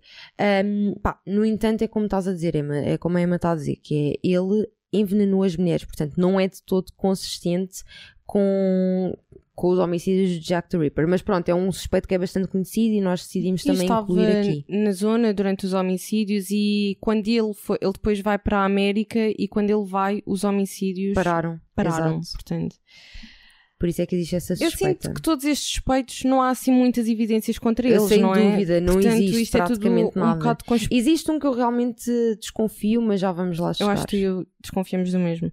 Um, depois, em quinto lugar, temos Francis, Francis Tumblety. Ele era um médico também e ele tinha sido ah, preso e acusado de atos de indecência no dia 7 de novembro de 1888. Estes atos de indecência eh, eu encontrei, encontramos, que eram atos, pronto, homossexuais e na altura era ilegal, pronto. Pronto, na altura toda. já toda a gente sabe como é que, como é que a homossexualidade era encarada, né? Exato.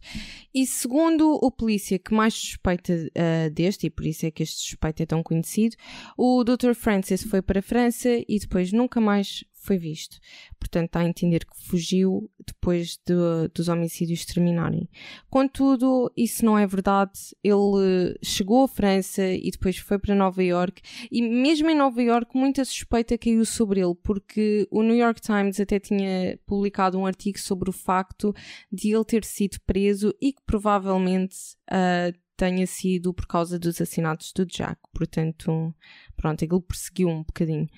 Ahm, uma das razões pela qual se suspeita dele, e isto é um bocado estranho realmente, é devido ao facto de na altura se dizer que ele era conhecido por colecionar hum, órgãos e coisas assim, incluindo úteros. Mas não há prova Isso de é que tal seja estranho. verdade, portanto é bem possível que isto tenha sido até inventado. não é? Inventado pela imprensa na altura. Não me admirava nada. Pois. Mas pronto. Outro suspeito era um homem que se chamava Thomas Neil Cream e este homem também era médico, malta. Uau, só médicos. Eu acho que no caso do Jack the Ripper basta ser médico para ser suspeito, muito honestamente. Mas pronto, por acaso, por acaso este suspeito até compreendo o porquê. Sim, também. Porque basicamente este homem um, era conhecido por ter envenenado quatro prostitutas. Uhum. Portanto, aqui temos uma coisa em comum que é o tipo de vítima, não é? Portanto, o facto de serem prostitutas apesar do modus operandi não ter nada a ver. Ser totalmente diferente. Exatamente. Mas pronto, ele basicamente envenenou quatro prostitutas, ficou inclu inclusive conhecido como envenenador de Lambeth. Uhum. E, e, pronto, ele basicamente foi enforcado em 1892 devido uh, a estes homicídios. E porquê é que isto ficou um bocado na história? Porque quando ele ia para ser enforcado, ele basicamente, um, uma pessoa que estava lá ouviu a dizer. Um enforcador? Sim, um enforcador, a pessoa, pronto, vocês estão a visualizar como é que era antigamente, né? Para enforcar as pessoas, pá, imaginem Piratas das Caraíbas, estão a ver? Ou então o Shrek, tipo o Shrek, aquele boneco, nunca, não te lembras do Shrek quando aparece aquele gajo com, a, com o capuz? Não é no Shrek? Eu não me lembro. Bem, Ai, de ok. qualquer das formas. Não é no Shrek? Eu acho que é no Shrek. Não sei, não Bem, faço não mesmo a interessa. menor ideia. Ah, pronto, mas imaginem aqueles homens tipo com o capuz, pronto, os enforcadores, né? Uhum. Bem, basicamente ele ouviu o Thomas a dizer antes de ser enforcado I am Jack. Ou Três seja, eu pontos. sou Jack. Três pontos. Estão a ver uma coisa como se fosse tipo I am the Jack. I am Jack the Ripper. Exato. Pronto, isto também não está provado, como é óbvio, mas pronto, é interessante. E para além do Thomas, existe também mais uma pessoa também interessante, que é então um homem que se chama Carl Feigenbaum. Se a rir porquê? Porque tu correste tão rápido esse nome. Foi Jim Bomb. Eu também não sei como é que porquê? se diz. Como eu- quando eu não sei como é que se diz, epá, mais vale dizer rápido que assim dói menos, estás a entender? Exato. Mas pronto, basicamente o Carl foi então um homem que foi preso em 1894 por ter cortado a garganta a uma mulher. Em Nova e isto Iorque. aconteceu em Nova York.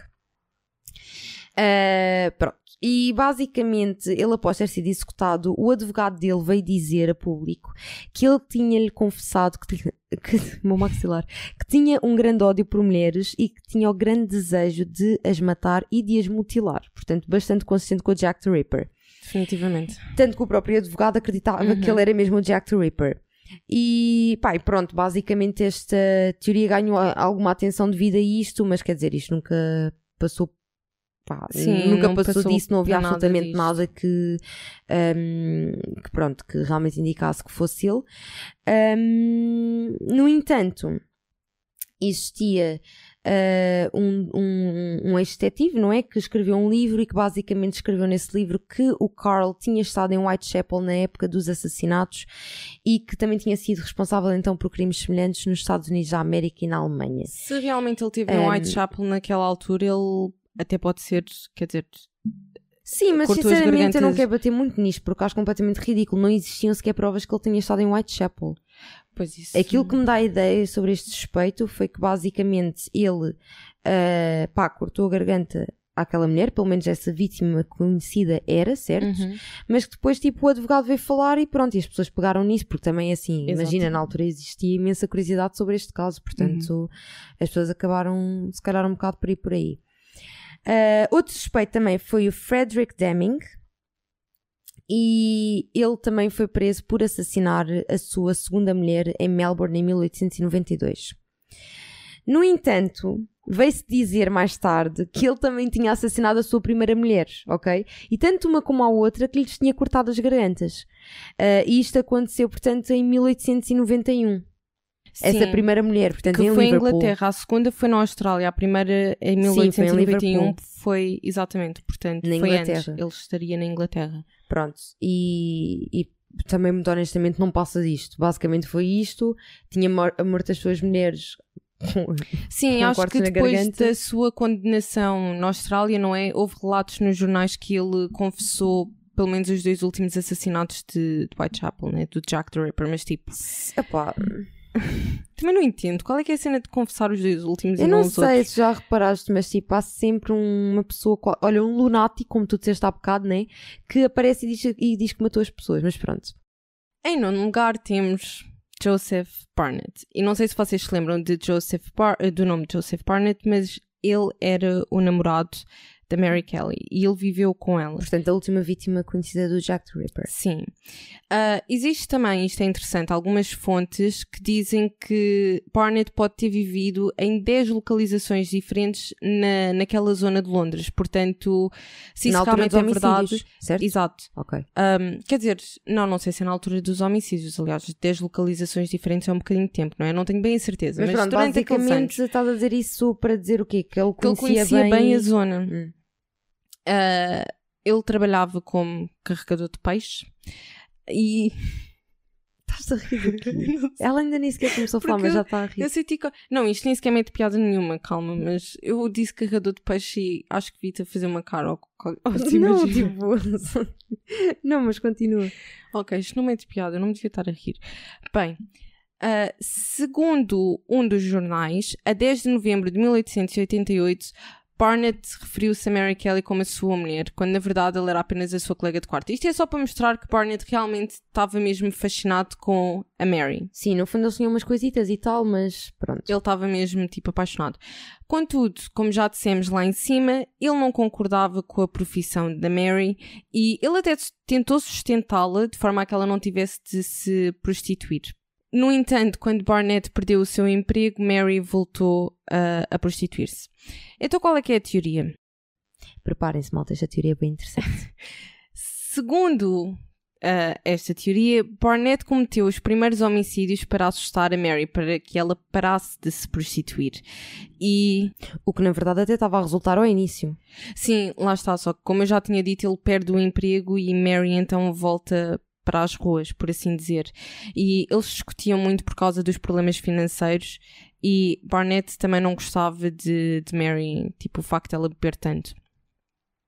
Uh, tudo isto mais aquela discussão que nós já tínhamos dito, quando a Mary levou para lá Sim. duas prostitutas para casa e... E pronto, e, tu tinha, e na altura inclusive ele saiu de lá, não foi? Exatamente. Ele basou e portanto na altura claro que a polícia acabou por interrogá-lo, não é? Mas quer dizer, ele também foi, foi logo solto, não havia nada que eles pudessem fazer para, hum, para o acusar de absolutamente nada, né? Exatamente. até porque eles sabiam que isto era o Jack, pronto, sabiam que era o Jack the Ripper, não sabiam se poderia ser ele ou não, mas, mas pronto. E como esta teoria até faz algum sentido, porque como ele era chegado à Mary, as outras prostitutas conheciam-no e podiam até sentir-se bastante à vontade ao pé dele. Apesar disto, tipo, é tristeza, mas é, reali- é triste, mas é real, né? Tipo, elas iam com qualquer homem, porque estavam à procura de cliente. Portanto, isto sentirem-se à vontade ou não, qualquer homem teria fácil Sim, acho que acesso é a um elas. bocado in- indiferente nesse sentido. Neste caso não faz grande sentido. Uma coisa estranha, um jornal na altura declarou que os amigos de, de Barnett o chamavam de Jack, o que Sim, também é curioso. Um, e ele também corresponde à descrição física e psicológica feita pelo FBI. Uh, e segundo esta teoria, depois da morte de Mary, obviamente Barnett não teria mais nenhuma razão para continuar os homicídios. O que de certa forma justifica bastante o porquê do o homicídio dela ter sido tão diferente, diferente na minha opinião. E Exato. só o facto do coração dela desaparecer tipo, parece, parece mal, super poético e é, assustador ao mesmo tempo. Parece mesmo está com raiva, não é? Exato, Tipo, porque crime de o paixão, crime dela assim. foi muito. O homicídio dela foi muito mais violento. E é como eu digo, eu acredito, malta, já agora vou já aqui tipo, né? Vou já aqui tipo descarrilar tudo o que eu estou a pensar. Ahm, eu acredito mesmo que tenha sido este homem. Porque ah, ele foi muito mais violento com a última vítima do que com as outras, e eu não acredito tenha sido pelo facto de estar dentro da casa dela, mas sim por causa disto. Eu também não acho isso totalmente Porque um estranho. homem, das duas uma, ou Jack the Ripper morreu, ou então não sei o que é que lhe aconteceu, porque eh, é muito estranho os homicídios simplesmente pararem. E eh, o facto de existir esta pessoa na vida da Mary Kelly e odiar tanto a prostituição, para mim é um sinal muito forte de que muito possivelmente tivesse sido ele. Sim, mas eu também, eh, quer dizer, destas teorias todas, honestamente, esta é aquela que me salta mais à, à vista, não é? Mas não sei, porque se ele tivesse a matá-las mesmo com um objetivo, simplesmente matava-as, estás a ver? Agora, os homicídios foram crescendo, a violência foi crescendo, parece que tipo a pessoa Se tinha gosto por aprendeu a aquilo. gostar. Então e parava só porque a Mary morreu. Ah pá, porque imagina, se calhar suicidou-se. Ah, ele não se suicidou, né? é que tu quando depois com essas coisas, eu tipo, tem logo aquela cena de responder assim, né? Pois, Mas imagina, ok, tudo bem. Então deixa-me pensar como é que eu te vou responder. Porque é assim, eu não concordo contigo. Ok. Porque, opa, imagina. O que é que tu tinhas dito mesmo? Eu estava a dizer, parece que a pessoa que fez aqueles Ah, homicídios ok, estavas tinha, a dizer que gosto, tinha gosto, porque aquilo não é? foi tornando- tornando-se cada vez mais violento. Certo, e Ou que não seja- faria sentido parar, não é? Pois. Pá, mas imagina que opá, a motivação dele era mesmo essa. Tipo, imagina, Ia fazer até tudo. hoje não se sabe ao certo o que é que motiva mesmo alguém. Opá, imagina, existem vários estudos sobre os serial killers, não sei o quê. Existe aquela teoria de que os serial killers têm mesmo aquela vontade de matar e que nunca param e não sei E o que quê. não conseguem parar. Exatamente. Mas quer dizer, não está totalmente provado qual é que será a motivação que leva as pessoas a serem serial killers. Imagina, pode ser de facto uma doença, como se fala no caso do Ted Bundy e tudo mais, correto? De facto, Uhum. eles serem psicopatas e tudo mais. Mas, quem sabe, se calhar eh, pode haver mesmo uma motivação que não seja uma doença, mas sim realmente tipo quase como uma missão. Estás a entender o que eu estou a querer dizer?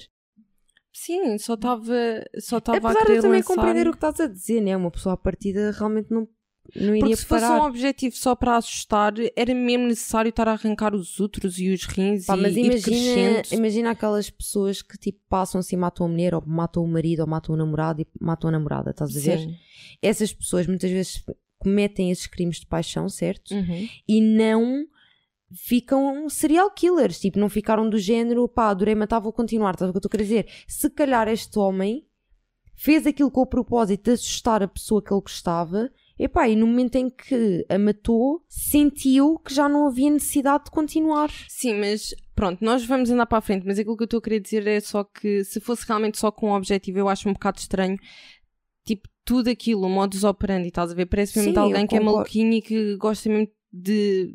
pá, lá. Sim, de matar, eu já percebi o que estás a querer dizer. E concordo contigo, atenção, estou Sim, só sim. aqui a pôr outra Eu também acho esta teoria bastante interessante, todas aquelas que temos aqui, honestamente, porque lá está, a Mary era mais nova, foi morta dentro de casa, o que isso também pode mostrar que o Sim. Jack queria, pronto, ter mais tempo e espaço sozinho, não no meio das ruas. Mas pronto, Pá, ah, no, no meio disto só faltava ele ser médico. pois. Há quem diga que ele conseguia estripar porque, pronto, tratava dos peixes. peixes. Não sei. Mas, há, quem há diga. médicos legistas, lá está, que dizem que aquilo não, tipo, os homicídios não provam que o Jack tivesse conhecimento médico, portanto, pronto. Yeah. Um, penúltimo suspeito, temos Charles Cross. Também não sei se lembram deste nome, mas Charles Cross foi a primeira, a primeira testemunha, por assim dizer, que nós, não falam, que nós falamos. Não foi a primeira testemunha, mas foi o homem que encontrou a primeira vítima, a Mary Ann Nichols. As pessoas suspeitam dele, primeiro porque quando ele encontrou Mary, ah, ela tinha acabado de ser assassinada. Não sei se lembram, mas Yeah, isso é de estranho. Porque nós tínhamos dito, não foi que ele eh, basicamente encontrou a vítima Uhum. e foi até quando nós dissemos, malta, que se, suspe... sus- Ai, que se suspeitava que na altura tivesse ainda lá o assassino, porque aquilo foi, foi mesmo um, curto espaço de tempo. Exatamente. E que quando chega, não sei se também se lembram, mas depois aparece um segundo homem, Uma o Robert pessoa, Paul, exato. e que talvez ele tivesse, o Charles Cross de repente tivesse inventado. Oh meu Deus, está aqui Exatamente, uma há aqui uma pessoa, exato, e tivesse tentado disfarçar a situação, não é? Ah, outra razão que leva as pessoas a suspeitar dele é o facto de ele ter mentido naquela noite. Ele disse que o nome dele era Charles Cross e, E, na verdade não era. não era, era Charles Leckmer. Le Lechmer, pronto. Que é o- Lechmer. Eu não sei como é que isto se lê. Não, que é o seu verdadeiro nome. Ah, mas é assim, isto não era totalmente incomum na altura. Muitas pessoas eram conhecidas pelo seu segundo nome e não pelo último, portanto, Eu agora hoje em dia é um bocado ao contrário. pois. Ah, mas pronto, era uma mentirinha inocente, quer dizer, se calhar ele usava Charles Sim, Cross e nem sequer pensou nisso. Outra coisa estranha é que o caminho que o Charles fazia para o trabalho todas as manhãs passava por pela maioria dos locais dos crimes, exceto dois, o de Elizabeth Stride e a Catherine Eddowes. Contudo, a sua mãe vivia nessa zona. Portanto, pronto. Mas que ele até poderia conhecer. eh, Mas é só isto, não existe Sim, nada mais contra ele. ele. Portanto, exato. Mas pronto, malta, e por fim vamos então para a última teoria, não é? Que nós já estamos aqui a arrastar-nos um bocadinho. E esta teoria, pá, para mim é a mais interessante delas todas, que é então a teoria de que o Jack the Ripper, na verdade, é uma mulher. Tchanã! A descer. Ai, quê? A Jill, Jill the Ripper. É como é conhecida esta teoria, Jill. Puto, parecia, que estavas a- parecia que estavas a dizer chill. Eu disse Jill ao início, enganei. Ai meu Deus, ok. Eu guardava assim, chill o quê? Eu estava assim, o que é que eu fiz? Não, é Jill. Uh, mas pronto, sim, de facto existe também a teoria de que o Jack the Ripper possa ser uma mulher, caso seja conhecido, como tu estavas a dizer, por Jill the Jill Ripper. the Ripper. E então, o que é que esta teoria diz? Diz que na verdade o Jack the Ripper não é um médico, mas sim uma assistente de um médico. Pronto. Uhum. E então a grande suspeita desta teoria era uma mulher que se chamava Lizzie Williams, que na verdade era casada com um médico em Whitechapel. E então ela era assistente dele, ajudava sempre que iam lá os doentes e tudo mais. E na verdade o próprio marido dela, que era um homem que se chamava John Williams, chegou a ser, a ser considerado suspeito, mas pronto, ah, rapidamente Foi também foi descartado. Ah, e então, qual é é a teoria por trás disto? Qual é é a motivação, no fundo? Existe o rumor de que a Lizzie não podia ter filhos, e então ahm, suspeita-se no fundo que ela tenha criado assim uma grande frustração e revolta contra mulheres, ok? Ah, que conseguiam ter filhos e tudo mais, e que isso se tenha transformado num ódio pelas prostitutas. Pronto. Sim. Uh, e quem disse isto foi um autor, ok, acho importante referir, vários autores referiram isto, uh, e realmente uma coisa interessante no meio disto tudo é que de facto nenhuma das vítimas sofreu uh, abuso sexual. Sim. Uh, portanto, poderia ter sido uma mulher, sem dúvida alguma. Se bem que isso também pouco ou nada significa, porque há mulheres que também abusam sexualmente. Mas pronto. Sim, também há homens que cometem este tipo de crimes e não têm.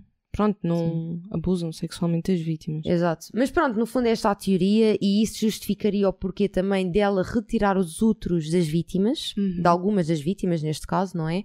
Ah, devido realmente a isso. Pá, uma coisa que sempre me teve confusão nesta teoria era o facto de tipo, opá, como é que isso se, se, se transforma, não é? Num ódio por prostitutas se o problema dela era não ter filhos. Mas. Eu acho que é um bocado pela aquela hum, coisa do ah, estas mulheres tipo nojentas e coisas assim. Isto não é a minha opinião, ok? Estou Sim, só a dizer. claro, não. Tipo- Eu percebo o que estás a querer dizer. No fundo, primeiro tudo eram mulheres que facilmente ela conseguia revoltar-se contra elas, né? Sim. E conseguia arranjar uma desculpa dentro da cabeça dela para se voltar contra elas, Yeah, correto? e depois é tipo, olha para estas mulheres e elas não sabem dar valor, filhos. não sei o quê, yeah, não sabem dar valor. Se bem que isso poderia ser qualquer mulher, mas pronto. Pois. Ahm, pronto, ah, uma coisa curiosa sobre a Lizzie também é que em 1888, que foi o ano dos homicídios, ela sofreu um grande ataque mental. No sentido em que, pronto, ela ficou mesmo muito mal mentalmente. Daí também haver desconfiança que talvez ela tenha ficado com a consciência pesada, não é? Caso Sim, tenha ela é- cometido esses crimes. Ou então até justifica ela ter parado com os crimes. Porque Sim, assim um porque ela ataque teve tipo um ficou mal. esgotamento nervoso, basicamente. Uhum. E pronto, e foi então em 1912 que ela, que ela faleceu. Eu sempre fui.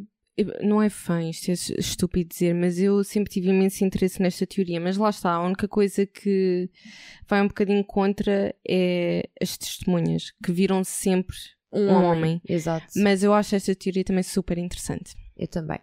Mas pronto, malta, basicamente foi isto. Este foi o episódio de hoje, foi este o caso de hoje.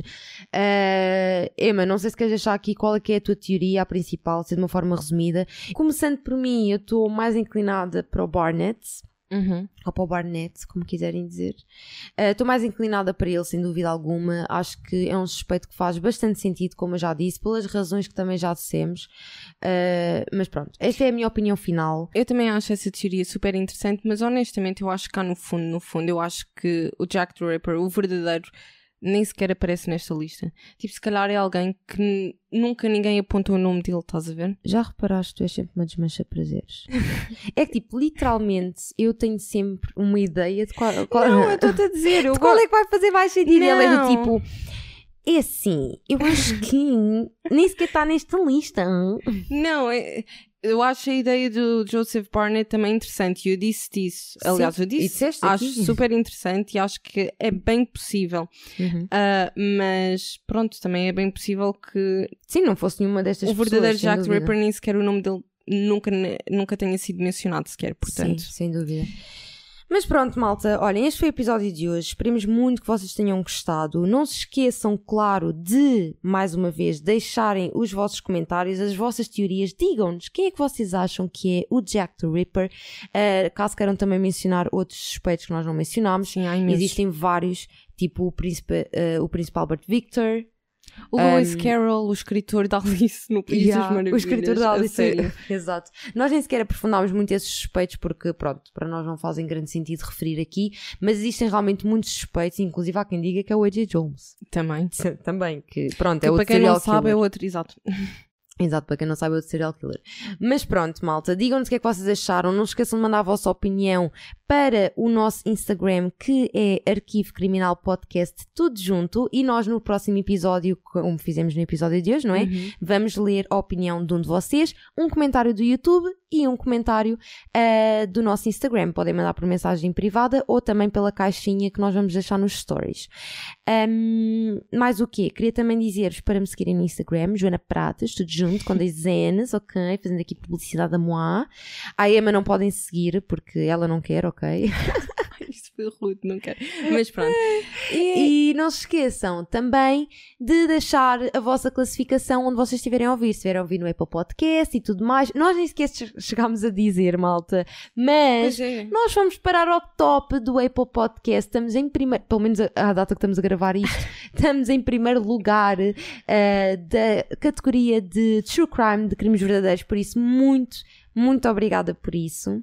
Não, eu por acaso, eu queria fazer isso logo no início, mas esqueci. Também eu, mas esqueci-me. Queria agradecer Não imenso às pessoas que comentaram e até às pessoas, tipo, as críticas que enviaram, porque mesmo a criticarem foram construtivas e foram, tipo, com respeito. Portanto, agradecemos imenso. Exatamente. E muito obrigada por isso, malta mesmo. E claro, não se esqueçam de classificar para continuarmos lá, né? Que é para mais pessoas encontrarem o nosso podcast. uh, e pronto, no fundo é isto. Emma, não sei se queres dizer mais alguma coisa se já nos podemos ir embora, se não. não é isso, acho que está tudo dito. Portanto, até ao próximo episódio. Obrigada, malta, por terem ouvido e vemo-nos então no próximo episódio. Tchau. Tchau, beijinhos.